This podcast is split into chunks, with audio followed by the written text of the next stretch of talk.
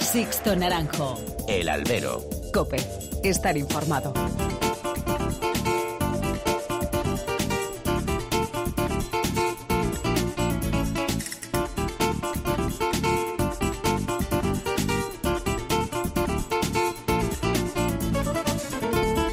¿Qué tal? Muy buenas y bienvenidos a esta nueva emisión del Albero, a la cita con los toros que tenéis todas las semanas aquí en cope.es.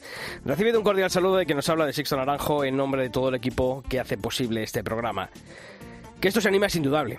Tras dos años con noticias pesimistas relacionados con la pandemia, pues esta primavera adelantada en tiempos de invierno nos está devolviendo a los debates de un pasado no tan lejano en el tiempo, aunque lo parezca. Y ya están aquí Madrid y Sevilla, Sevilla y Madrid. La ciudad hispalense porque por fin ha podido presentar los carteles de una temporada como Dios manda, con su resurrección esplendorosa, su abril con olor a la feria, sus novilladas de abono en verano y ese epílogo por San Miguel. Bien es cierto que Pajés programó el pasado año un otoño espectacular en el coso del Baratillo, pero sí, se echó de menos esa primavera maestrante. La empresa del coso sevillano ha dado a conocer un abono con Morante como gran protagonista. Si el compromiso del torero cigarrero este año está siendo grande, en Sevilla se antoja colosal seis tardes. Resurrección, dos en feria, dos en San Miguel, no, perdón, tres en feria y dos en San Miguel, seis. Ahí es nada por buscar esa ansiada puerta del príncipe que tanto se le resiste últimamente. Los Rocarrey, Pablo Aguado, Juan Ortega velan armas para los enfrentamientos en pos de liderar su generación y el clasicismo de los Emilio de Justo y Diego Urdiales tienen recompensa tras sus triunfos el pasado año allí en el Coso Maestrante. Y también las figuras tienen su propia cuota de protagonismo. El Juli, Manzanares o un Pereira apuntado a la de Victorino no querrán ceder ese cetro. Hay ausencia, sí. Hay posiciones extrañas, hay mucha amiga y mucha intrahistoria que vamos a analizar en unos minutos aquí, con el empresario, con Ramón Valencia. Y en Madrid, que sí, que por fin tiene pliego, sí. Hasta el 11 de marzo podrán presentarse ofertas para regir los designios de la nave del Toreo. Las ventas buscan nueva empresa con un nuevo canon renovado, con una aplaudida bajada mm, de esa cifra y la potenciación de la figura del abonado, que nos parece muy bien. Se prevé igualada la puntuación en esos capítulos, con una experiencia en plazas de primera y segunda que reduce mucho la nómina de empresarios a la espera, eso sí, de alianzas y UTES que van a llegar en las próximas semanas. Pero todo parece indicar que la puntuación final quedará marcada por otros puntos más subjetivos que se guarda el pliego que a primera vista no pinta mal para Nautalia. En las próximas semanas iremos descubriendo quiénes se embarcan en esa aventura de gestionar las ventas e intentaremos que los candidatos pasen por aquí, por el albero de Copé, para que expliquen sus ideas y sus planes de futuro. Es invierno, pero no me digan que no huele ya a primavera y a toros. Comenzamos.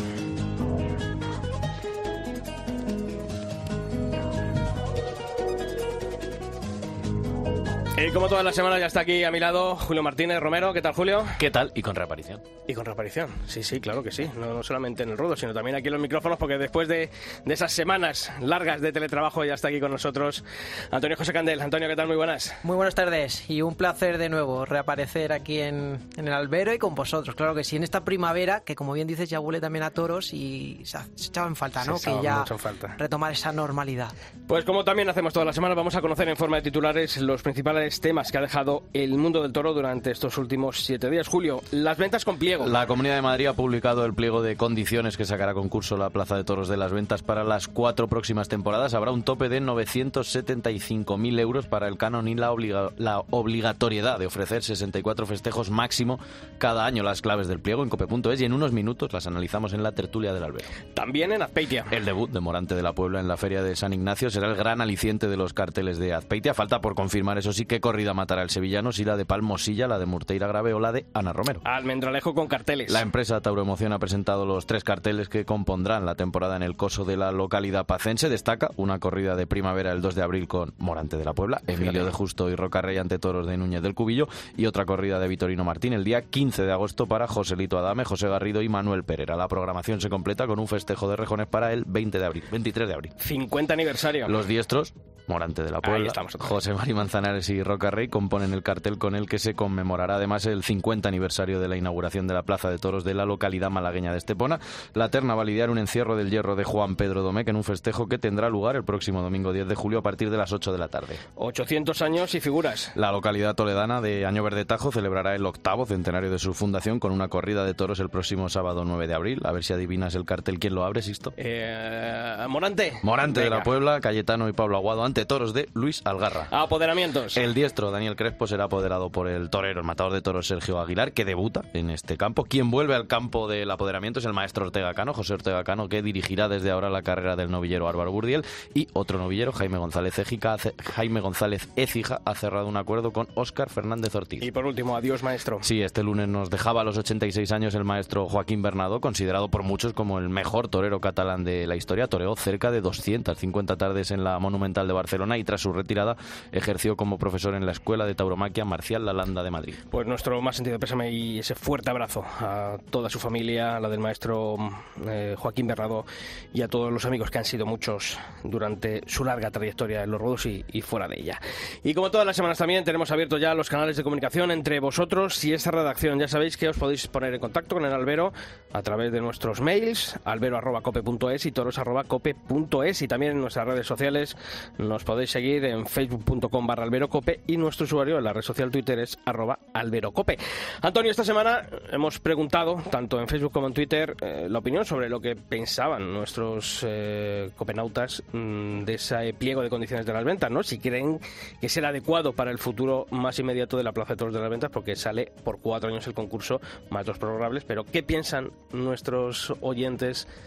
¿Es o no es el indicado para el futuro de las ventas este pliego? Pues como dice Sisto, se ha preguntado a los seguidores de COPE qué opinan eh, sobre eh, el pliego que ya eh, es público y que regirá los próximos años de la Plaza de Toros de las Ventas y efectivamente cerca del 60%, eh, es decir, el 56,8% de los seguidores del albero y que han participado en nuestra encuesta se han volcado por el sí, es decir, mayoría para, para esa...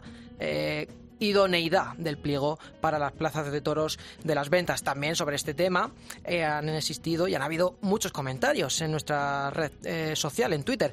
Eh, es el caso de nuestro compañero Lorenzo del Rey, que escribía eh, que cierto es que el cano se han reducido en casi un millón, pero el empresario deberá aportar y cifra entre 675 y 975 mil euros de cano anual más los 150.000 de la escuela Gillo, más 75.000 de otras escuelas, más la adecuación de la enfermería y 600.000 en concepto de publicidad, aquí sin límite, detalla. Eh, tampoco la suma es pequeña. Eh, cierra su intervención. El usuario madrileño cree que el pliego está muy bien por la vuelta de los espectáculos cómicos taurinos y la suelta de vacas eh, es esencial para promocionar a los jóvenes aficionados, dice. También destacaba el regreso de los toros al batán.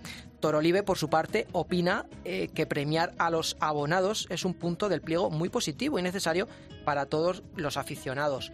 Además, también destaca que, y así lo cree, que la cláusula que recoge el llevar el 50% de los toros al batán puede hacer mucho beneficio a la fiesta. Y por último, el perfil Taurino Somos cree que si van a premiar a los abonados, seguramente sea el primer paso para volver a ese gran número de abonados eh, que era Punto y que tenían en la plaza allá por los años 90. Eso conllevaría, eh, insiste, en llenar casi a diario y esos llenos son importantes en la actualidad, Sisto. Pues de Madrid, de su pliego, hablaremos en unos minutos, pero antes nos vamos a Sevilla. Sixto Naranjo. El albero. Cope. Estar informado. Un poquito de alegría, ¿no? Vamos a arreglar Bueno, Sergio Araña esa guitarra. Iba cruzando el puente Triana y ni siquiera me daba el sol.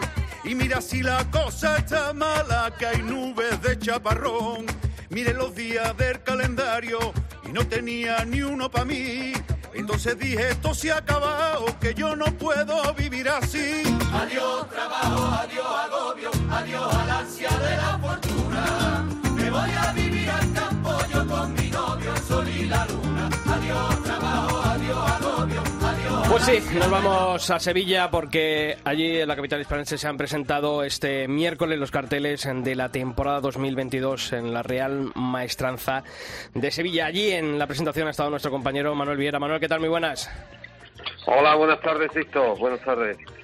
Pues eh, una presentación eh, que decía Ramón Valencia que eran los carteles de la normalidad, ¿no? Sí, sí, claro. Eh, nos felicitamos por estar allí y sobre todo nos felicitamos por una feria que es importantísima y no, donde no ha habido sorpresas en la presentación, evidentemente, porque ya se sabían pues eh, prácticamente todos los carteles, la sorpresa ha estado en las novilladas, las seis novilladas que, que vuelven a Sevilla, una de las capitales de provincia y sobre todo de las ferias importantes que, que, que eh, tiene novilladas en su abono y, y están pues los que están, insisto, eh, no están todos evidentemente, pero en una feria no puede estar contento nadie, eh, algunos estarán más, otros estarán menos, pero la feria tiene una cantidad de carteles rematados tremendos. Están las figuras, quizás las figuras, eh, eh, me, me, refiero a las figuras veteranas, ¿no? incluso se lo pregunté a Ramón Valencia en, en el turno de preguntas de, de la prensa, y tuvo su explicación, evidentemente. Pues no, no, lo va, no lo va a Manolo nos lo va a contar aquí, que, para, que para, eso, para eso le hemos llamado al empresario de la Real Maestranza de Sevilla, don Ramón Valencia. Don Ramón, muy buenas y bienvenido, como siempre, al albero de la cadena COPE. Buenas tardes, muchas gracias por la llamada. Nada, usted por atendernos como, como siempre. Bueno, eh, yo creo que la noticia más importante es que por fin hemos podido presentar los carteles de una temporada, como yo decía al principio, como Dios manda, ¿no? Con su Domingo de Resurrección, con su Feria de Abril, con sus novilladas de verano y con su Feria de San Miguel en sus fechas habituales. Así es, yo creo que en principio eso es lo más importante que nos ha ocurrido ahora, al margen de los carteles, lógicamente, ¿no? Pero bueno, volver a la normalidad ha sido vital y un punto muy importante. Eh, por centrar, porque claro, como con tanta autonomía, tanta normativa, eh, en Andalucía eh, les van a permitir trabajar con el 100% del aforo cuando comience el abono allí en Sevilla, en la Real Maestranza. Sí, hasta ahora las noticias que tenemos es que prácticamente el tema de pandemia a nivel de asistencia a espectáculos taurinos es al 100%. Hombre, estarán las medidas lógicas sanitarias en cuestión de lavado de manos, eso, las mascarillas, pero poco más. La, afluencia y el aforo ahora mismo cuento con el 100%. Hmm. Con lo que ha contado es con, con una playa de, lo estaba comentando ahora mismo eh, Manolo Viera, eh, de figuras que van a estar presentes, bueno, pues prácticamente no todos, todos los que cuentan esta, esta temporada, casi todos los que cuentan esta temporada van a estar allí en el costo del baratillo. ¿Ha sido fácil ponerse de acuerdo con Morante de la Puebla? Porque seis tardes, ahí es nada la apuesta de, del torero de la Puebla. No, no, no ha sido difícil. Es decir, ha sido relativamente fácil. Él ha aportado muchísimo. Lógicamente, eh, fue el triunfador el año pasado, sin duda ninguna. Yo creo que hizo la faena cumbre de su vida en Sevilla, me refiero. Y luego coincide también la circunstancia de que son 25 años de alternativa. Y lógicamente, pues eh, él, a Sevilla, que la quiere y nosotros lo apreciamos mucho a él, pues yo creo que esas seis tardes al final parecen muchas, pero a lo largo de toda la temporada no son tantas. Luego, yo creo que está bien. Eh, la corrida de Torre Estrella, que es bueno pues lo que sale un poquito de lo habitual, aunque el año pasado ya la mató él en, en Huelva, eh, ¿fue ofrecimiento de la empresa o fue idea de, de Morante de la Puebla? No, fue idea de él. Fue una propuesta que él hizo. Torre Estrella ha sido un clásico siempre aquí en Sevilla. Hace tres años prácticamente que no venía, pandemia y otras circunstancias, pero él la pidió, él la pidió taurinamente y, bueno, pues lógicamente ahí la ha tenido y desde el primer momento pues ahí está con él, ¿no? fue una, una solicitud de él. En cuanto al resto de figuras, bueno, pues hemos visto que van a hacer tres eh, tardes el paseillo, bueno, pues sobre todo ¿no? los jóvenes, Juan Ortega, eh, Roca Rey, Pablo Aguado, junto a, la figura no más icónica como es eh, Julián López el, el Juli. Eh, ¿Ha sido también complicado o ha sido fácil? ¿Ellos querían más, él querían menos? ¿Ha habido que convencer a alguno para este triplete? No, no, yo creo, ante todo tengo que dar el agradecimiento a todos los toreros y sus apoderados porque han colaborado. Tengo usted en cuenta que aunque vamos a entrar en una situación normal, no deja de ser un año singular porque estamos, hemos salido de la pandemia y todavía hay una cierta incertidumbre, aunque hay mucha afición y muchas ganas, pero bueno, las dudas siempre están ahí, ¿no? Luego ha habido gran colaboración por parte de todos. Sin duda ninguna, ha habido algún torero que me tendría a torear alguna tarde más. Eh, yo no, no le discuto esas cosas, únicamente que, claro, que esta es una feria que tiene su medida y todo el mundo no puede venir a lo que quiera y para eso está el empresario, para poder controlar los pasos de cada uno. ¿no? A, quien, a quien se refiere don Ramón es a Emilio de Justo, que bueno pues se comentó que estaban las negociaciones hace unas semanas paralizadas con la empresa porque él pretendía torear tres tardes. Finalmente ha habido eh, ese acuerdo. Eh, ¿Ha sido cuestión No, de que pero- lo entendiesen? pero- no, pero le, le corrijo, no, las conversaciones nunca han estado paralizadas. Ah, Y, y cuando digo nunca es nunca. Ahora que es cierto que él había pedido tres tardes, eso es verdad. Pues lo mismo que le había pedido Digurdiales y lo mismo que otros toreros que vienen a uno querían dos y otros que no han venido que querían torear. Es decir, que ese- esa problemática la vamos a tener siempre. ¿eh? Pero no ha estado nunca, han estado rotas, simplemente en una línea de conversaciones, sin duda. Sí, sí me, da- me da la sensación, Ramón, que, que la Feria de Sevilla siempre son cartelazos para cualquier plaza de España, para cualquier feria, pero que luego en Sevilla siempre se critican, no sé por qué, pero la realidad es que son carteles que luego siempre llenan la plaza, no hay apuesta por, por otro tipo, otro modelo, como puede ser Francia y tal, y no sé eso cómo lo, cómo lo trabajáis vosotros, seguir siempre en esa línea de figura, figura, figura, figura, lleno la plaza y bueno, es verdad que algunos echamos de menos a, a otros toreros más jóvenes o carteles distintos a los habituales, porque siempre son los mismos, eso es una realidad, es una evidencia. Bueno, también hay que pensar que viene gente joven también, hay gente que está teniendo su oportunidad. Pero bueno, eh, esto viene de familia, viene de mi suegro Diodoro Canorea y siempre se ha apostado en Sevilla por el lujo. Y el lujo tiene estas connotaciones, aparte de que también entran toreros jóvenes. Aquí hay muchos toreros jóvenes que se están dando la oportunidad en grandes carteles. Eso lo que pasa es que hay muchos carteles muy rematados, pero hay gente joven que está entrando en estos carteles. Y de hecho, pues esa oportunidad la tienen. Ahora que todos no pueden venir, pues eso es cierto, ¿no? Pero Sevilla está acostumbrado a ese lujo y ese lujo hay que dárselo a la afición porque lo pide. Antonio. Señor Valencia, hablaba de esos, eh, de ese elenco de toreros que no pueden eh, estar este año o, no- o en temporadas anteriores no han podido estar en, en la temporada grande, en la temporada de, de Sevilla. Eh, por gusto de la plaza, eh, creo que tenemos que centrarnos en el nombre de un torero. Eh, ¿Dónde ha estado el punto de divorcio con Paco Ureña? No, no ha habido punto de divorcio. No ha habido porque la verdad, y lo he comentado en la rueda de prensa, eh, al final, una vez que Morantes 6 o dos toreros 3, el congeniar y poder ubicar a Paco Ureña en un sitio que creo que les debía de ofrecer, al final ese sitio no lo tenía. Quiero decir que ha sido un tema que, que bueno, echenle usted la culpa que corresponda. Por parte de ellos, ninguna. Eso no te quepa la menor duda. Y, y por mí, pues le hubiese querido ofrecer algo que no le he podido ofrecer. Y me dirá, bueno, eso porque es así. Pues las cosas son de esta manera. No, no, tiene, no tiene otra explicación.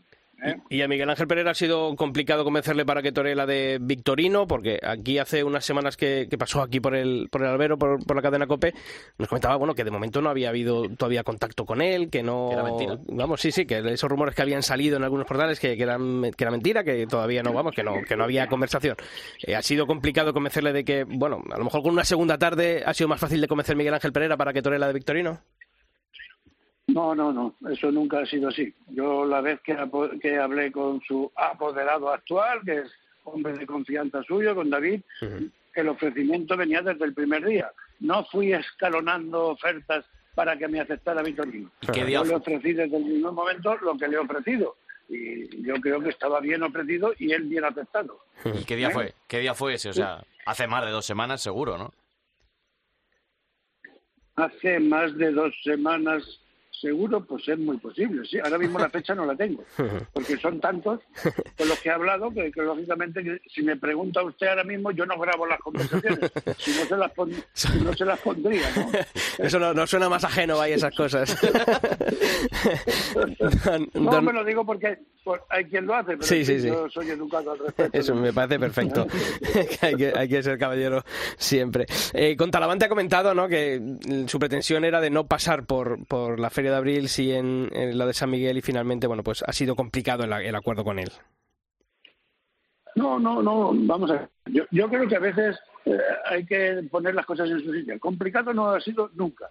Yo llamé a José, a Joselito, en su momento, lógicamente, al principio, de, después del 6 de enero, que es cuando prácticamente empieza a confeccionar los carteles, y le hice un ofrecimiento que viniese dos tardes en abril y una en San Miguel. ¿Vale? Eh, se lo hice, voy a hablar con Alejandro, tardó 20 días más o menos en contestarme y, y claro, en ese momento cuando me contesta es cuando ya había cerrado Madrid, ¿me comprende? Entonces, bueno, yo le, le felicité porque digo, oye, me alegro, José, de que Alejandro entre en la televisión, porque yo creo que no, no podemos obviarla y sobre todo en las grandes ferias. Y entonces le seguí ofreciendo pues dos tardes en abril y una en San Miguel. Bueno, me dijo que me contestaría, hablaría con Alejandro y entonces preferían reaparecer en Madrid, cosa que yo entiendo y respeto, por supuesto. Claro, ya entonces me dijo, oye, podríamos buscar una en San Miguel. Pero entonces yo de cara a la afición sevillana entendí que había que venir abril y venir en San Miguel. Y hemos quedado para el año que viene, si Dios quiere. ¿Y habrá algún día que haya un acuerdo entre la empresa Pajés y, Diego Ventura, don Ramón? Bueno, no, mire usted, cuando uno está en desacuerdo consigo mismo, yo no puedo resolver las cosas. Eso se lo digo, se lo digo así de claro. ¿eh? Yo creo que el que tiene que ponerse de acuerdo consigo mismo es Diego Ventura. Yo estoy abierto al 100% a que Diego venga todos los años que quiera. El que no puede estar es en desacuerdo él consigo mismo. Entonces yo ante eso no puedo hacer nada. ¿eh? Don Ramón, mirando ya al futuro, mm, bueno, pues después de dos años de, pandemia, eh, como decíamos al principio, este año vuelve la estructura habitual de la temporada La Real Maestranza, con ese domingo de resurrección, Feria de Abril, novilladas de promoción en verano y la Feria de San Miguel en septiembre, pero sobre todo, porque ahora cuando se habla en muchos sitios ¿no? de la reducción de abonos, eh, el revisar el número de festejos de las ferias, en Sevilla esta es la estructura que, que permite eh, ese equilibrio que hay entre bueno pues eh, público abonados eh, televisión o todavía a lo mejor puede haber un margen de acortar lo que se está ofreciendo a día de hoy bueno mire usted eso es un tema yo creo que los empresarios tenemos que hacer un esfuerzo lógicamente tenemos que superar estos dos años de pandemia que hemos tenido, que hemos tenido que restringir hasta incluso un año no haber toros, como fue el 2020, como bien sabe, pero ese esfuerzo nos toca hacerlo. Y yo he vuelto a lo que era el año 2019, ¿correcto? Y aquí estamos situados. Ahora, ¿qué va a ocurrir a partir de ahora? Pues mire, yo creo que este año 22 nos va a marcar un poquito la pauta, sin duda ninguna. Hombre, yo quisiera dar esto y mucho más, ¿no? Lo que pasa que hay que ser comedido porque no consiste en dar muchos festejos, consiste en dar lo justo para que el público acuda, para que sea un espectáculo de masas de verdad, que las plazas estén, yo no digo llenas todos los días, pero que haya un ambiente magnífico. Desde el momento que se amplía mucho los espectáculos y las plazas están medio vacías, el espectáculo decae de por sí y no nos beneficia absolutamente a nadie. Luego yo creo que a partir de este año, en función de lo que ocurra, pues lógicamente al margen del contrato que tengo con la mezclanta que hay que cumplir, pero entonces se apostará por una cosa o por otra. Pero el esfuerzo empresarial lo tenemos que hacer ahora todos los empresarios y yo creo que mis compañeros también están en esa posición. Juan Pedro Domé, tres tardes. ¿Visto el juego de los últimos años? ¿No son demasiadas? No, son tres años a lo largo del año. Si ves las fechas, 17 de abril, no sé qué de mayo y no sé qué de septiembre. Bueno, pues mire usted. Sí, pero ninguna, pues, ninguna ganadería va a tres tardes como ella. Bueno, pero, tampoco la piden tanto determinadas figuras como piden Juan Pedro. Ah. Y yo este año, y, yo y, el año pasado, por la gran corrida, por decirlo de alguna manera, y el triunfo después de 24 años de Morante de la Puebla, pues fue con un toro de Juan Pedro. Juan Pedro es un gran ganadero, un toro que te garantiza que lo que te dice te lo va a llevar a la plaza, que eso es muy importante. Tenga usted en cuenta que estamos programando de aquí a San Miguel, a septiembre. Y claro, pues hay, que tener una camada larga ¿eh? y, saber que te va a cumplir también. Y bueno, eh, Juan Pedro Juan Pedro. Y eso queramos o no queramos. Será muy criticado, lógicamente, con una frase que yo digo de vez en cuando, que me la dijo un periodista amigo vuestro, ¿eh? Eh, los rayos caen en las cumbres y lógicamente eh, Juan Pedro Domé es cumbre y lógicamente le tienen que caer las críticas como le cae a Sevilla y le cae a Madrid, no le duda. Don Ramón, que mm, se me olvidaba la pregunta que le hago siempre que, que aparece por aquí, por el albero, por la cadena COPE. ¿Con José Tomás ha habido contacto este año? Sí, ha habido, ha habido. y, y cordial, y cordial. Y he hablado, no lo sé, tres veces, cuatro veces, y le he preguntado, le he insistido. Pero bueno, José Tomás tiene su planificación muy respetable y tenga en cuenta que cuando yo he hablado con él, que fue antes de Navidad, después de Navidad, en plena concepción de carteles, todavía había una cierta incertidumbre mm, de la pandemia, en qué situación estaba. Ahora se nos está abriendo. ¿eh? Y bueno, pues tiene su planificación muy respetable, pero vamos que la empresa tiene muchísimo interés de que algún año pues diga, oye, me despido de Sevilla y aquí estoy. Manolo Este Viera. este por, ahora, por ahora no a ser. Manolo Viera, venga, también. Estoy escuchando muy atentamente. Ramón Valencia ha sido exacto en las palabras, exacta, igual que, que ha sido exacto también en las respuestas que ha dado allí en la rueda de prensa este mediodía, en, la, en los salón de cartera de la maestranza, y ha dicho pues eh, todo, absolutamente todo lo que se le ha preguntado. O sea, que, que yo vuelvo a repetir que eh, lo, lo que decía antes, que es una feria muy interesante, feria, como él bien ha dicho, como es tradicional en Sevilla. En Sevilla siempre vienen las figuras del toreo y repiten y repiten la figura del toreo.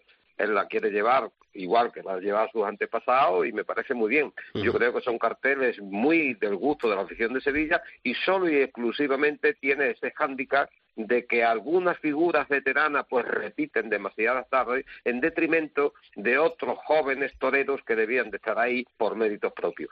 Eh, y, y nada más, pero él bien lo ha dicho, eh, los empresarios tienen que decidir una cosa u otra y, la, y lo ha decidido, pero a, a nivel a nivel de lo que se ha hablado y los corrillos que, que hemos tenido allí después de la presentación de los carteles, el ambiente general es una, una feria buena, una feria interesantísima y con, con, con la, con la ilusión de que las tardes, con los carteles rematados que están, pues se puedan llenar. Pues don Ramón Valencia, empresario de la Real Maestranza. Por cierto, ya que vamos a hablar en unos minutos ahora del pliego de las ventas, eh, por la cabeza y por el- los proyectos más cercanos de Ramón Valencia, ¿pasa el concurso de adjudicación de la Plaza de Toros de las Ventas? ¿O bastante tiene con Sevilla? Yo no sé si usted lo sabrá, pero yo voy a las ventas todos los años. Yo tengo dos abonos del tendido 9 delantera. Y todos los Pero años suelo ir pues a siete ocho corridas. ¿eh? Pero como empresario... No, pero, pero, pero me fijo mucho, me fijo mucho cuando voy allí. ¿eh? Bueno, no nos dice ni sí ni no, ni todo lo contrario, don Ramón. O sea que... Ayudado por alto, ¿no? No, pero mire usted, ahora mismo estoy en Sevilla, hemos dado los carteles a, a la una de la tarde, hace aquí ahora mismo 25 grados. Usted no sabe cómo se está aquí. Se está en la gloria. Sí, esta es la ¿Eh? gloria. No, no, me lo puedo imaginar, me lo puedo imaginar. Ha contestado perfectamente. Don Ramón Valencia, que le agradecemos como siempre su presencia, su paso por eh, el albero de la cadena COPE, por esas explicaciones que siempre nos ofrece y desearle toda la suerte del mundo, que estaremos allí en Sevilla en ese domingo de resurrección para disfrutar de esa ciudad, de esa plaza y de lo que tanto nos gusta como es la fiesta de los toros. Un fuerte abrazo y muchas gracias. Muchas gracias, muchas gracias por atenderme. Gracias. Un abrazo, Ramón. Bueno, Manolo, pues lo dicho, ¿no? Yo creo que las explicaciones están ahí eh, para quien las haya querido entender. Todas las claves. Sí, sí, todas las claves. Eh, Ha sido muy franco al decir que con Pacureña Sí. eh, se ha No ha autoinculpado. es No, decir, no ha hablado con él. Es que no hablado con Claro, él. sí, sí, no, así no, nos lo ha dicho. No, la ha llamado siquiera. Sí, sí, sí, sí. Eh, hombre, a mí me parece un poco injusto por, por la cuestión de que, bueno, pues oye, el año pasado con en esa corrida de Matilla eh, estuvo, bueno, y fue uno de los grandes triunfadores antes de la el, temporada de la hombre, el peso de la temporada torero que debe- prepandemia, claro. Debería estar en Sevilla, claro, claro, pues, pero debería estar en Sevilla por méritos propios, por méritos ganados, claro que sí. Es una de las preguntas junto con la de Diego Ventura, el por qué de, de- no, no, no está en Sevilla. Ha sido un, un desacuerdo totalmente económico. eh, al estar Hermoso de Mendoza se vino arriba y quería más. Esas han sido las explicaciones que ha dado Ramón Valencia en la rueda de prensa. Y, y claro, pues la empresa no ha podido, pues, pues con lo que pedía Diego Ventura. Talavante lo ha dicho exactamente igual. Eh, quería estar solamente en San Miguel y él decía que para estar en San Miguel tenía que estar también Claro. en abril. No querido, Lo- bueno, estar en abril por- por- para estar televisado, porque Claro. lo que no quería es televisarse en abril. Lo que está claro, y, lo has comentado tú, Manolo, se lo ha preguntado Julio, son los carteles eh, que son fiel reflejo de lo que es la afición de Sevilla y lo que pide la afición de Sevilla. Yo creo que lo ha dicho, ¿no? Son no sé cuántos años y ya varias generaciones de, Lujo. de, de empresa y, y- y es lo que funciona, ¿no? ¿Para qué tocar esa fórmula de éxito? Sí, sí, sí, no, sí, sí es así. Es que cuando cuando se dice, bueno, es que eh, es que esto de las figuras y ya huelen a naftalina y son gente, pero sí, pero es que es que eh, a esos nombres a lo mejor el aficionado pues pues pues eh, le, le ya, le- no va, entonces, pero No, pero- pero te digo- el- te digo una el cosa. público en general va a eso, Sí. a, a los carteles. Pero te, Vale. digo una, te digo una cosa que me ha gustado de los carteles que hay, que en muchos de ellos hay dos figuras y hay un torero joven, que eso en otras plazas no se consigue, que van las figuras más, siempre, más cerraditos, ¿no? y aquí vemos Mm. siempre, pues, oye, eh, que va, por ejemplo, eh, la alternativa de, Pereira, de, de de Calerito, luego la feria de San Miguel, que está Tomás Rufo también ahí en, ¿Justificadas en dos esas al- carteles. ¿Esas alternativas? ¿Alguna de las el dos? caso, el caso, el caso también de David, de David de Miranda, ¿no? Sí. David de Miranda es, eh, eh, ha triunfado en Sevilla y, los, y sobre todo el gran triunfo de, de, de Madrid y, y sin embargo, pues eh, eh, fíjate, eh, según las declaraciones que ha hecho Ramón Valencia sobre esa ausencia, pues que el apoderado de, de David de Miranda ha llamado a, a Ramón Valencia para ver qué pasaba y le ha dicho que no encontraba sitio para ponerlo. O sea, eh, y sobre todo se ha intuido de que posiblemente iba a ir en la corrida de Miura, porque dijo que tal vez al- al- a- en el preciso instante, en el preciso momento que, que Manuel Escribano se apuntó a, a la corrida de Miura en Sí, solitario, claro, se ha cerrado el, pues plaza- el paso a varios toreros, Claro. ¿eh? Eh, Claro. Exactamente. Son dos puestos, son dos puestos, lo- ¿no? lo- los jóvenes que hay realmente, ¿quiénes son?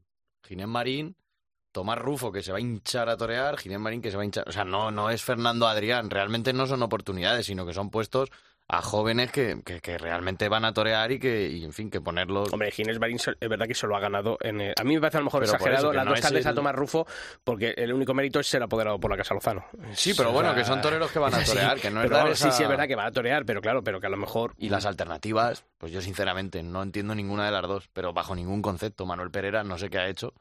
Ya no para tomar la alternativa, pero mucho menos en Sevilla. Y Calerito entiendo que es de allí, pero Manzanares y Rocarrí en San Miguel, en fin, Calerito. Que- ¿Quién es Calerito?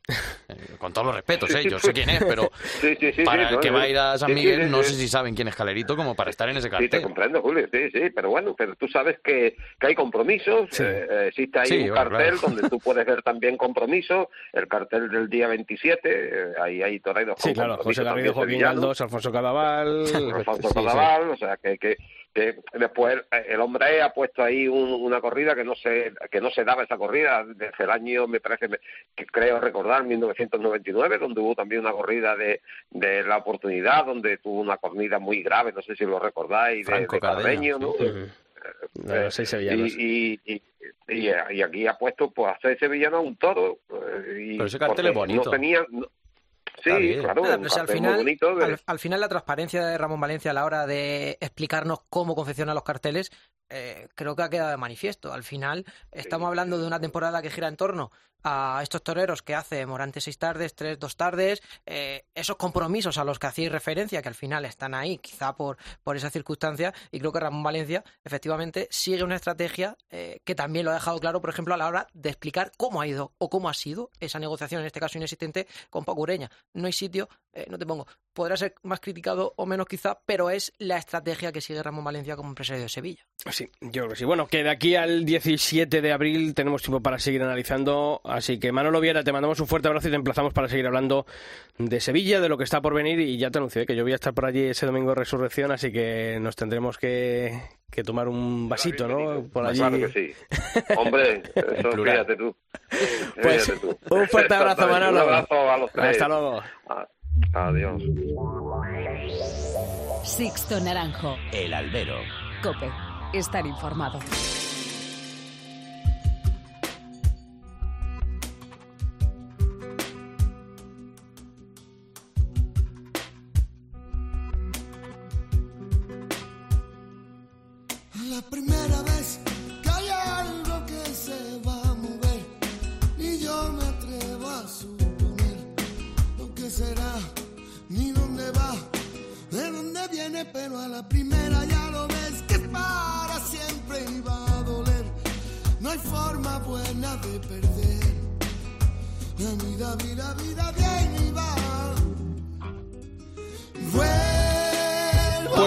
Historia mm, del albero nos lleva hasta la Plaza de Toros de las Ventas, pero no, no vamos a hablar de momento ni de pliegos, ni de carteles, ni de actos. Vamos a contar que por fin la Plaza de Toros madrileña cuenta con una librería taurina y no una librería cualquiera, porque se trata de la librería de esa temática más señera, la librería Rodríguez Julio. Que vaya por la cuarta generación desde que allá por los años 20 el que hoy es bisabuelo del dueño la fundara en la calle Abada, muy cerquita de Gran Vía. Después su abuelo Stanislao se la llevó a la calle San Bernardo allá por 1935 y a finales de los 90, mucho más cerca, la madre de Carlos, María Victoria, la trasladó al Paseo Marqués de Zafra donde ha estado todos estos años hasta hace poco. Y como te digo, el encargado ahora es Carlos y hemos hablado con él.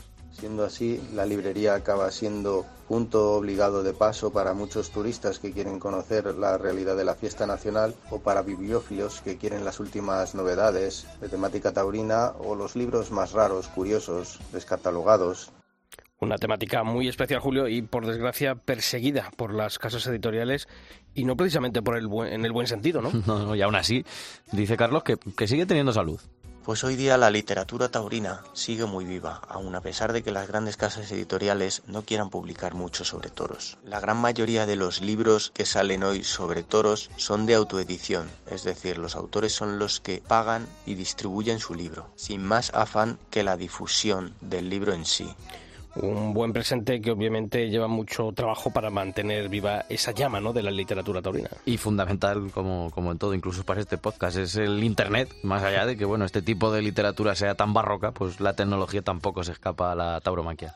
Nos fuimos haciendo un hueco en el mundo taurino también gracias a la presencia en Internet, a la disponibilidad de nuestros productos en múltiples plataformas de venta y como los negocios familiares hoy día están en peligro de extinción y los autónomos igual, pues había que conservar el oficio y había que conservar la clientela y había que hacer rodar la cultura taurina para que llegara al aficionado. Y desde hace muy pocas semanas eh, ahí están las ventas. Hacía tiempo que lo llevaban barruntando irse a la Plaza de Toros y al final lo han podido conseguir.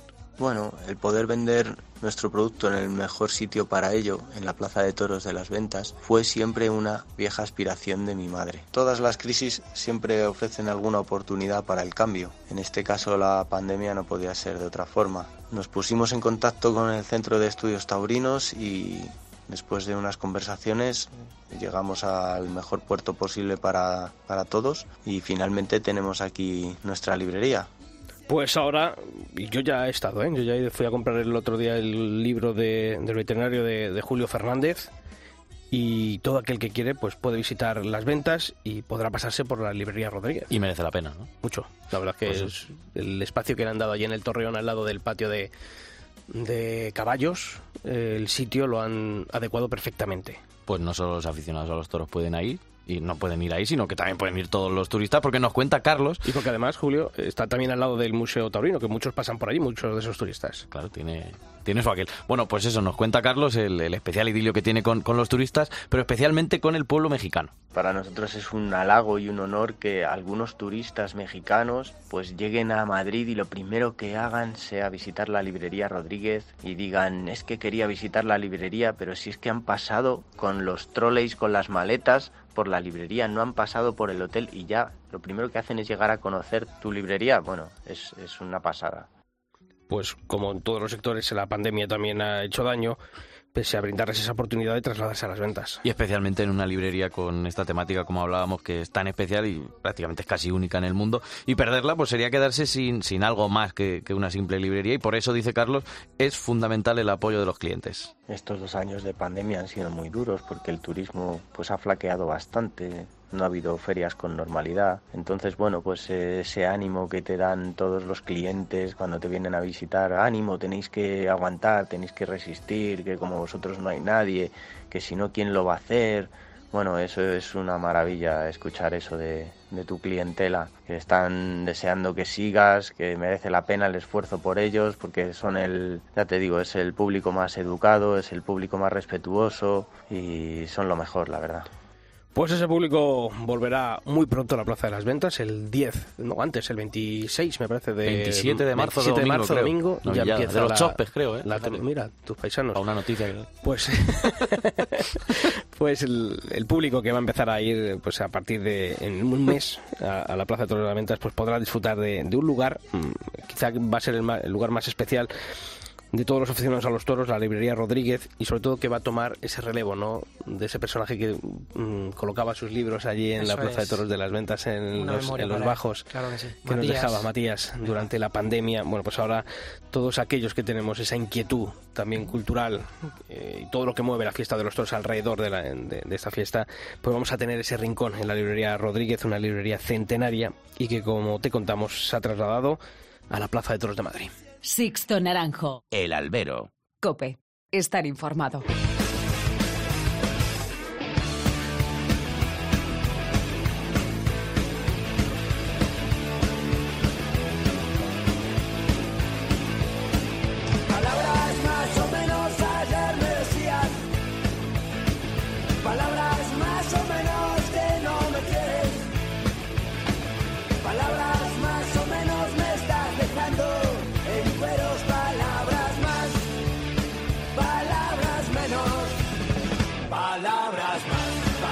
Pues lo prometido también es deuda y toca hablar de Madrid, de, de su pliego. Álvaro, Álvaro, que, que suene bien.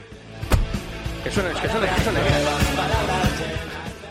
Esto que suena es el pliego, el tocho del pliego de la Plaza de Toros de, de las Ventas, el que va a regir el concurso de adjudicación. No he echado la cuenta, ¿no? Entre unas cosas y otras. Bueno, podemos considerar que precisamente lectura ligera no es. Dos días a caballo, ¿eh? Vale, sí. para leerlo. Cuarenta, O sea no que- sé, sale mucho, sale, no sé. Pues aquí está el pliego que ha tardado, ¿eh? Ha tardado en dar a luz el Centro de Asuntos Extraordinarios de la Comunidad de Madrid porque las fechas se estaban empezando a echar encima de una manera peligrosa, ¿no? Porque ahora tienen hasta el 11, se lo escuchaba el otro día a Miguel Avellán en el, el Toril, donde nuestros compañeros Jaime Fernández Mar Domingo y, y Carmelo López en Onda Madrid, y decía que hasta el 11 de marzo tienen eh, las empresas eh, la oportunidad de presentar las empresas de presentar esas ofertas, así que nada, queda prácticamente tres semanas. Los tiempos políticos en estos asuntos parece que siempre Y más en eh, Madrid, juegan ¿eh? con, Y más ahora. con esa prórroga, ¿no? Eh, pero eh, realmente parece que está en la calle ya mucho más tiempo, ¿no? Es cierto que aquí en el albero, eh, insisto, lo hemos ido eh, comentando, hemos ido adelantando eh, cuestiones que ahora precisamente eh, aquí se reproducen y que bueno ya lo tenemos en mano y los empresarios antes eh, también le preguntaba le preguntábamos a, a Ramón Valencia no por su inquietud a la hora de venir a Madrid pero parece que se queda en su tendido el Que 9 hace calor. Hace calor y hace muy bueno en Sevilla como para venirse a De Madrid. todas formas, muchas de las cosas que tratamos aquí en aquella Bueno, ya tertulia, veremos, ¿eh? que aquí han dicho muchas unas cosas pero hace unas semanas y luego... Parece que pa- pa- salen, ¿no? En... Sí, sí, sí, eso es verdad. Bueno, sí. pues para hablar del pliego también contamos en el día de hoy con Rafael Cabrera, director del aula de tauromaquia de la Universidad San Pablo CEU. Rafael, ¿qué tal? Muy buenas. Hola, muy buenas tardes. Y también con Jorge Fajardo, que es el presidente de la Federación Taurina de la Comunidad de Madrid. Jorge, ¿qué tal? Bienvenido. Hola, muchas gracias, Sisto, igualmente. Bueno, Rafa, Jorge, yo no sé si os ha dado por leeros los 80 de un pliego, 40 de otro, a ciento y pi- ciento... 185 folios. Vienen con los deberes hechos. Sí. bueno, ¿qué os parece a primera vista el pliego? Es verdad que ya se había, mm, bueno, aparte por parte de la Comunidad de Madrid se había dejado ya caer, ¿no? Que iba a ser un pliego en el que el canon de, explotación eh, se iba a reducir bastante respecto al anterior, que iba a tener un tope máximo de 900.000 euros, un poco más de 900.000 euros, lo- el apartado de, de la potenciación de la figura del abonado, que eso ya lo comentamos cuando estuvisteis aquí en, en el albero hace un par de meses. Pero bueno, de lo nuevo que hemos ido conociendo eh, cuando ha salido publicado, Rafa, ¿qué, destacarías y qué no destacarías? ¿Qué le ves peligro a, este pliego? Bueno, pues el pliego, hombre, me hubiera gustado contar con más tiempo para leerlo más detenidamente y tomando notas eh, punto a punto.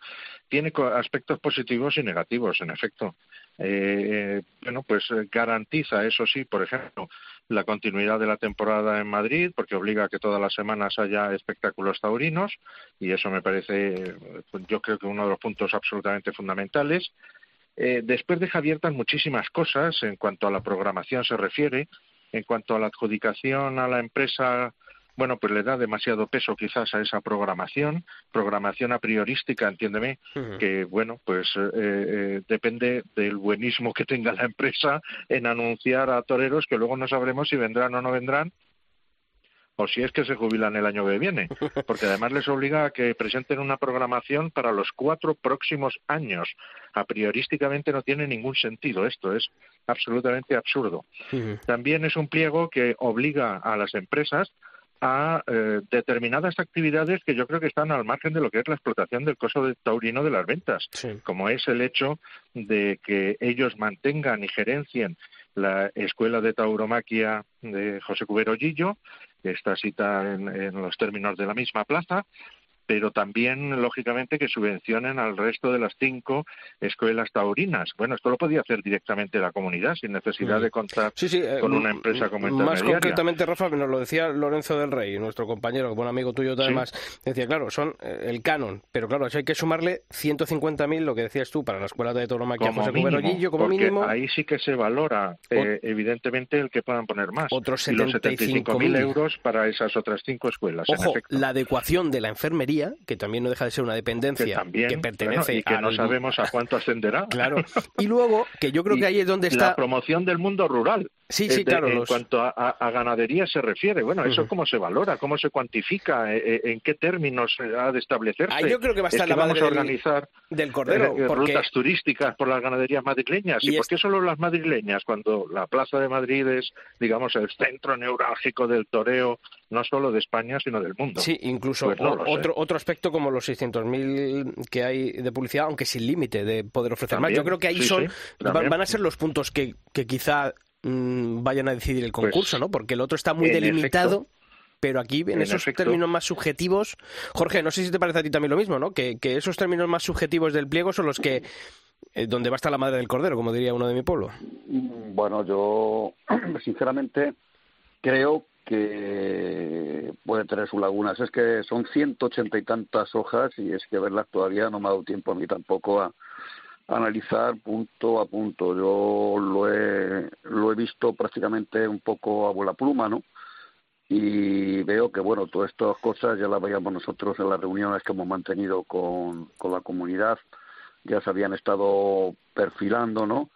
Y bueno, yo te, te, voy a dar una explicación al tema de, los, de las escuelas que ha dicho Rafael, que tiene 10 puntos, es que son 10 puntos lo de las escuelas, pero que lo de las escuelas eh, antes había un convenio que mm, un patronato que tenía la comunidad y el ayuntamiento de Madrid y esto pues financiaban o sea 10 puntos a repartir 7 siete, entre la José Cuberolillo y 3 con el resto de escuelas. y 3 en las otras de la comunidad exactamente y entonces el ayuntamiento de Madrid y la y la comunidad entonces pues eh, tenía un patronato que tenía un dinero y, le financiaban entre ambas entidades no ahora esto salió a raíz del pliego anterior eh, porque había el temor, eso también te lo puedo decir, que seguramente no hubiera salido en el año 2017, ¿no? que fue el pliego anterior. No hubiera quizás salido porque entonces teníamos eh, partidos políticos que seguramente la Asamblea pues hubieran no hubieran apoyado esa, ese dinero a, a la escuela de a la escuela de tauromaquia, porque de hecho incluso eh, un dinero que había de beneficio de la empresa, pues lo llevaron a la violencia de, para la violencia de género o algo así, ¿no? Entonces, eh, se temía eso y entonces se buscó una forma de que el pliego financiara la escuela taurina y su, y su continuidad. Eso sí, vamos, lo sé yo de primera mano porque lo comentamos con el entonces gerente Manuel Ángel González, eh, perdón, Manuel Ángel Fernández. ¿eh? Manuel Ángel Fernández, el antiguo gerente de las ventas. Exactamente. Entonces yo creo que, que ahí fue donde eh, ahí fue el tema que lo pusieron para que por continuidad de la de la escuela taurina porque ya se habían roto también las relaciones de la escuela taurina del Batán con el tema de sí pero por no irnos no, irnos a, cuestiones más, esto yo os digo también eh, es un pliego eh, un poco intervencionista en cuanto a que, por mucho que se diga, ¿no? que liberaliza, pero ¿no creéis que también constriñe mucho? ¿Estáis de acuerdo eh, con que eh, haya que aportar una experiencia en plazas de primera y segunda? ¿Eso preserva las aventuras alocadas en Madrid, pero también limita la oportunidad de que haya otras empresas serias que no gestionan plazas de primera. Eh, Rafa, ¿tú crees que, que está bien como tal y como está ahora o debería haber yo oportunidad creo que para no, otros? que debería, debería darse mucha mayor cancha, evidentemente, a empresarios de plazas de segunda que han demostrado perfectamente que el negocio es rentable y que además de ello lo han llevado con perfección y sin embargo se les absolutamente limita la posibilidad de entrar más que en UTES, en, en uniones temporales de empresa, a este pliego. Por lo tanto, me parece un error absoluto. Pero no solo eso, si es que el pliego, por ejemplo, marca un número de festejos máximo. Pero, hombre, deje usted al empresario si quiere programar más, marque usted un mínimo, no un máximo. El máximo son los 60 festejos mayores ya previstos, más dos de espectáculos populares de recortadores, más dos eh, corridas cómico-taurinas. Hombre, eh, eh, marque usted eh, un mínimo y si el empresario después quiere programar más, pues bendito sea, ¿no? Eh, todo el sector se verá beneficiado con ello y el riesgo económico solo eh, podría afectarle, evidentemente, a los de la empresa pero mucho más. Si es que hay, hay un montón de cosas que yo creo que podían haberse eh, limado. Por ejemplo, a los abonados, sí es verdad que el abono de temporada para tanto jubilados como público en general, como para jóvenes, se les reduce en un 20, a veces incluso a parados o, o- o con eh, minusvalías, algo más. Pero al abonado de las ferias de San Isidro y de otoño, que está yendo todas las corridas o prácticamente todas las corridas a lo largo de la temporada, pues tan solo se le tiene en consideración precisamente en esos dos ciclos, el de otoño y el de San Isidro, más las corridas especiales que se integren dentro del mismo, con un 10% de descuento. Hombre, vamos a ver, un poquito más de atención al abonado. Yo, que Oye, llevo 40 años de abonado, Y una pues lo pregunta, echo de menos. una pregunta que no sé si alguno tenéis contestación para ella, porque claro, yo no había caído, pero mi padre me lo ha comentado, porque claro, él fue a sacarse su abono de, de jubilado y dice, claro, dice, a mí esto me lo ha cobrado Nautalia, pero Nautalia Claro. cesa su actividad el- y, y es un abono de temporada. Claro, pero solo hasta el 5 o 6 No, de no, no, junio. no, no, los abonos, de- los abonos No, no, de no, temporada de son temporada, de sí. temporada. Pero creo que solo los de los Y jóvenes. Jóvenes y jubilados, claro. o- Jóvenes. obliga a las dos empresas a ponerse de acuerdo, Claro. porque eh, el pliego lo pone, eh, lo dice eh, ya de una forma muy marginal, evidentemente, que, que sí, que es para toda la temporada y que la parte correspondiente al resto de los festejos que se den una vez finalice esta empresa y venga la siguiente, que para mí va a ser la misma, entendámonos, ¿eh? porque esto es, es, es que está hecho a su medida, es que, por ejemplo, los cinco o seis folios o algo más que dedica a, a las visitas turísticas de la plaza, es que dan que pensar, caramba, es que no se puede ser tan detallista, es que te han detallado hasta la uniformidad de todos los empleados de la Sí, plaza. sí, sí, Pero hombre, por Dios, que, que no hace falta llegar a eso. Y que la Eh, empresa- y que la empresa- ropa interior, eso sí. Y que, que la, que la empresa que lo llevaba estaba, vamos, estaba al borde de, de irse por ahí y de golpe le ha entrado un, un dineral. Va- van a tener que contratar un sastre también, Sí, la sí. empresa nueva, porque todos tienen que ir perfectamente uniformados según un tipo de uniforme que la comunidad y no la empresa decide en cada momento. Otra cosa es, por azul. ejemplo, la venta, la venta del batán. En la delta del batán, claro, la comunidad aquí pues tira con pólvora del rey. Es decir, eh, mire usted, la, la venta del batán es municipal. Por lo tanto, mientras no haya un acuerdo y se explicite cuál es ese acuerdo entre la comunidad y el ayuntamiento, todo lo que se promete o se dice en torno a la venta del batán, pues evidentemente no tiene efecto. Ahora, hasta que firmen, repito, con el ayuntamiento si es que llegan a hacerlo.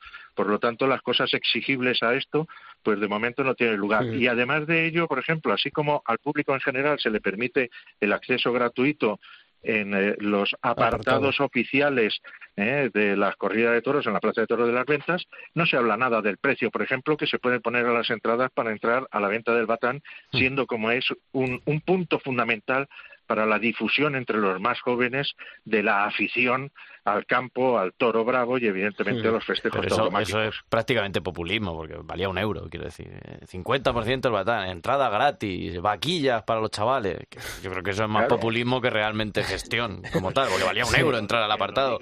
Que entre pagar un euro y no pagar nada, pues... Eh, Jorge, ¿tú lo ves tan Claro. tan claro como lo ve Rafael? eh, Bueno, ese favoritismo vamos, para yo- Nautalia. Mm, hombre, De no salida, sé, ¿eh? De salida, porque ahora todavía tenemos que ver, a ver las tiene que ser. Nautalia o tiene que ser una empresa muy fuerte, que, de- que, que tenga los baremos eh, establecidos de, de plazas, de que tengan ese volumen de negocio. Y que sea de ese toros, volumen de negocio, si no hay UTES, es muy difícil de, de tener, ¿no? Son 5 millones de, de euros. Entonces, pues, Nautalia lo tiene, porque Nautalia 5 millones de euros en- con volumen de negocio, pues fíjate, en 10 o 12 corridas de San Isidro ya tiene los, cin- los 5 millones de euros de volumen de negocio. O sea, que puede entrar Nautalia, puede venir, o sea, a simple vista, puede venir Sevilla o puede venir la FIT. No, Sevilla ya ha Pero dicho... el resto tienen que venir a base de UTES. Ya ha dicho don Ramón aquí que, que hace Pues, buenísimo ha en, dicho en que no. Sevilla. Yo creo que ya se O queda entre, la, sí, sí. entre la FIT y Nautalia y, por supuesto... y Balleres. Sí, bueno, Balleres es FIT. acepciones, entiéndeme. Eh, hay es hay muchas más cosas. El, el pliego es tan intervencionista en casi todo, entiéndeme, que la verdad es que, bueno, se arroga incluso el hecho de eh, eh, mandar los análisis post-mortem. Pero ¿qué tendrá que pintar la comunidad en esto? Oiga, ya está explícito en el reglamento quién es la persona que se encarga de ordenarlo, que es la presidencia de la corrida de toros. Oiga, según un real decreto. Sí, ¿eh? yo ahí Entiéndeme. ya lo he dicho Y- alguna y, vez, una ¿eh? ley de potestades taurinas. que la Pues se meten gerencia hasta en eso, la, quiero decir la que gerencia del centro de asuntos taurinos muchas veces cosa- se equivoca su su labor eh, en este caso Miguel Avellán eh, de que él es un gestor público que no es un empresario taurino que está Habría ahí que saber si conoce al 100% sus funciones o si...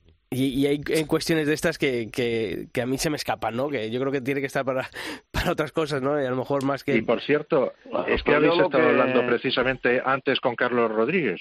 Eh, eh, entre los espacios específicamente destinados a determinadas cosas dentro de la plaza que se arroga, digamos, su- la responsabilidad de la Comunidad de Madrid, no figura la librería Rodríguez. ¿eh? Eh.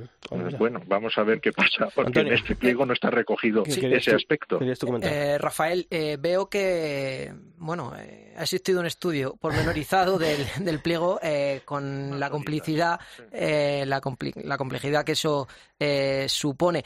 Hablaba de mm, esas posibles lagunas eh, que el pliego, pues, eh, podríamos decir que no con, pues no con, no llena, ¿no? Eh, que a través del pliego, pues no, no, no enfrenta, podríamos decir, en torno a una oferta que fue una de las, eh, de las más atractivas, que fue el, regreso de los toros al Batán.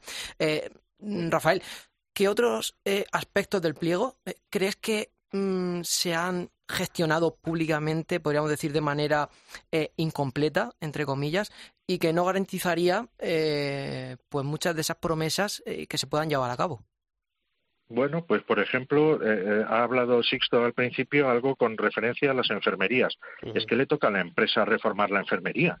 Es que le va a tocar la conservación y la reparación de la plaza de toros.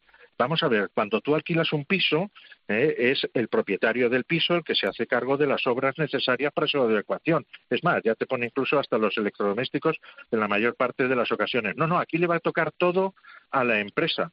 Eh, que me parece a mí que no está la empresa para esas cosas, sino para, eh, para eso precisamente está el Centro de Asuntos Taurinos de la Comunidad, para gestionar todo ese tipo de cuestiones. Hay aspectos positivos, ¿eh? no todo ello es eh, absolutamente negativo. Por ejemplo, obligan a la empresa a poner una lona, como yo preconizaba, tipo carpa, es decir, con, de una sola pieza, con un palo central que distribuya las aguas, evidentemente, hacia la periferia y hacia los sumideros. Eso está bien, vale, fenomenal. Tampoco es una cosa extraordinariamente cara. Eh, eh, la- el Centro de Asuntos Taurinos se arroga el que pueda disponer de tres fechas claves a lo largo de la temporada, algunas de ellas con fecha más o menos fija, como el 2 de mayo, pero bueno, la corrida de beneficencia, por ejemplo, pues también. ¿eh? Sin embargo, la organización Ojo, y también los beneficios, sorprendente, van para la empresa. Esto es una cosa que yo no termino de comprender, pero bueno, en fin, las cosas Jorge, son ¿tú, como son. tú- tú eso lo comprendes o no lo comprendes? Bueno, yo creo que es que, vuelvo a repetir, eh, hay temas que yo no, no, he, no he llegado a profundizar en estos temas tan grandes. Yo, mi valoración del pliego, yo creo que está muchísimo mejor que los pliegos que ha habido anteriormente.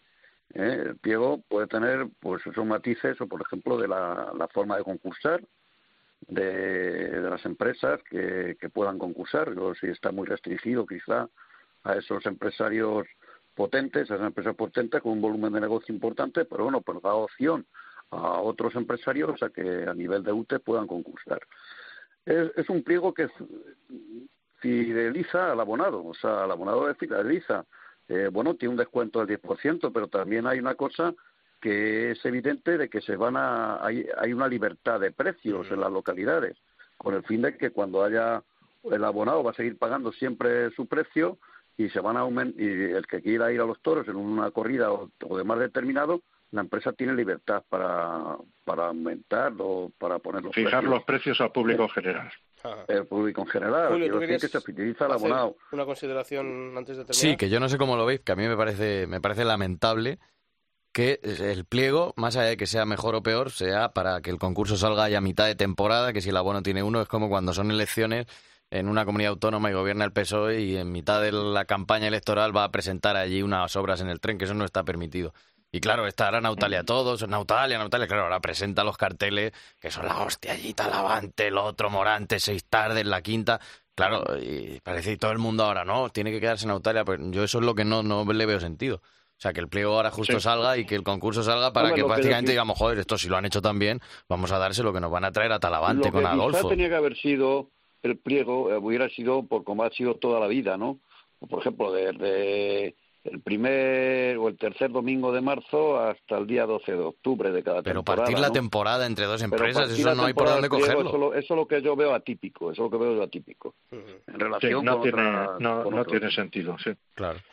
Eh, hay, hay alguna cosa más, perdona, Jorge. Eh, la libertad de precios puede ser en, en, eh, ambos sentidos. ¿eh? La libertad es libertad. Y por lo tanto, Sí, sí, puede sí. ser que pongan los precios más caros para el público en general, oye, o que si no se vende mucho abono, los pongan más baratos, incluso para el público en general que los que han cobrado los abonados. Porque la libertad, repito, puede ser para ponerlos abono. más caros o más Claro, baratitos. más barato. Hombre, Hombre, que eso puede ser una sorpresa, ¿eh? Yo, yo lo de... Lo, Rafael, no si lo tú- de si tú te acordarás, amigo Rafael, que en Madrid, yo recuerdo perfectamente, yo era abonado en los años sesenta y tantos, y bueno, tenía mi abono de andanada, ¿no? Y yo me acuerdo que tenía, Yo- me acuerdo me- me perfectamente de los permitir- precios. Había tres, había tres precios, ¿eh? Había Sí, precios de sí. 35 pesetas, 65 y 100 pesetas. Depende de la corrida que, que fuera o el cartel que fuera, te ponían a 100 pesetas es. al abonado, en el abono a 65 o a 35. Pero era O caro. sea, que yo eso lo, lo recuerdo perfectamente. Pero eso era caro Yo creo que- mi insultante juventud. Era y caro entonces, eso. claro, o lo único que no puede ser tampoco es que pagues por un cartel, con todos mis respetos, de, de toreros, eh, de grupo tercero, por ejemplo, pagues igual o que por una corrida que vienen tres, tres figuras de- del grupo A, ¿no? Entonces, yo creo que eso Los- los está bastante bien, lo yo lo veo mismo. bastante Vamos a bien. ver, cierto, yo claro. también creo que cuando ha habido épocas de bonanza, pues se podía permitir. El problema es ahora que no hay esa época de bonanza. Y lo que hay que intentar o buscar es eh, que la Plaza de Toros de las Ventas no tenga esas entradas lamentables como vimos en el último San Isidro. eh, que es un déficit, rayando Bueno, es que se han plaza, perdido- claro.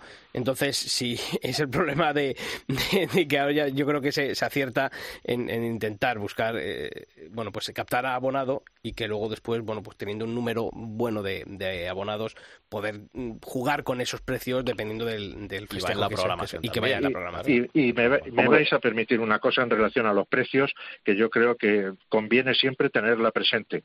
El. Estado español, el gobierno del Estado, decretó una bajada del IVA a los espectáculos taurinos del 21 al 11%. Bien está. Mm. Eh, eh, eh, esto sucedió durante el anterior pliego y como el pliego estaba vigente y los precios estaban vigentes, se comentó por parte de Manuel Ángel Fernández, entonces gerente del Centro de Asuntos Taurinos, que no se podían modificar los que ya estaban en el contrato de la comunidad. Bueno, pues ahora nos encontramos con que los precios como mínimo se mantienen ah, en los recientes que hemos pagado en la feria de otoño, por ejemplo. Por lo tanto, ese 10% es de beneficio industrial para la empresa. Hombre, se podía haber Bueno, tenido en consideración aquella bajada del IVA. es que yo me acuerdo perfectamente y de ese tema, eh, tú sabes que los empresarios siempre se quejaban de que los, que los toros eran muy caros, que a ver si bajaban el IVA, pero bueno, si había que repercutirlo eh, había que, el, el IVA había que repercutirlo en beneficio de, del cliente, que es en el caso del Claro. abonado o el espectador, ¿no?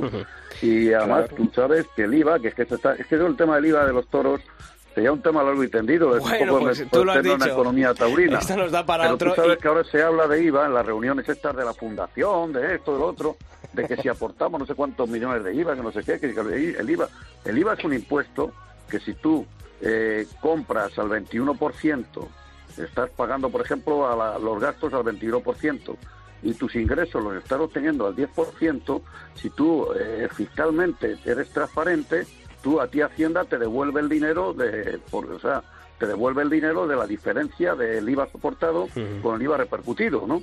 ¿Eh? O sea, que es que eso del IVA... Bueno, que, eh, no- le que nos, que, nos van, que nos van a echar como a casado. Que nos devuelvan la temporada, Que eso es lo que nos tienen que devolver. El IVA, ¿cómo es el Que nos han robado dos. Nos van a echar como a casado, que ya nos están sacando el, el pañuelo el pañuelo verde.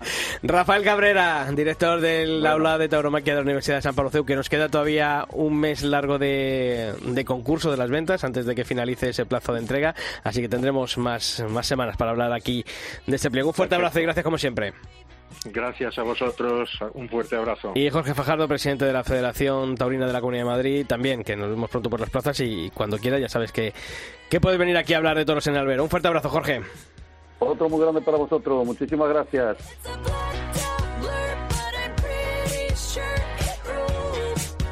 Bueno, chicos, Madrid-Sevilla, Sevilla-Madrid, ¿eh? Ya están aquí. Ya están Una aquí. el pliego, que ya veremos lo que pasa, pero Sevilla ya desde luego que, que hay que buscar ya fecha para ir. Nada, estamos de vuelta. La temporada eh, ya ha emprendido su vuelo y que esperemos que sea con esa continuidad que todos deseamos. Que Pues nos prepare no. Isaac Escalera una jornada gastronómica para Ay, el ay, equipo de ay, Albero. y- yo ya, yo estoy tirando mis mi- miguitas de pan a la gente de Sevilla para, para proveerme. Chicos, hasta la semana que viene. Muchas gracias como siempre. Julio, Antonio. Hasta la próxima semana. Y a todos vosotros ya sabéis que la información taurina continúa todos los días de, la semana en nuestra web, en cope.es barra toros, y que la próxima semana, el próximo miércoles, volvemos aquí, en el Albero. ¡Feliz semana!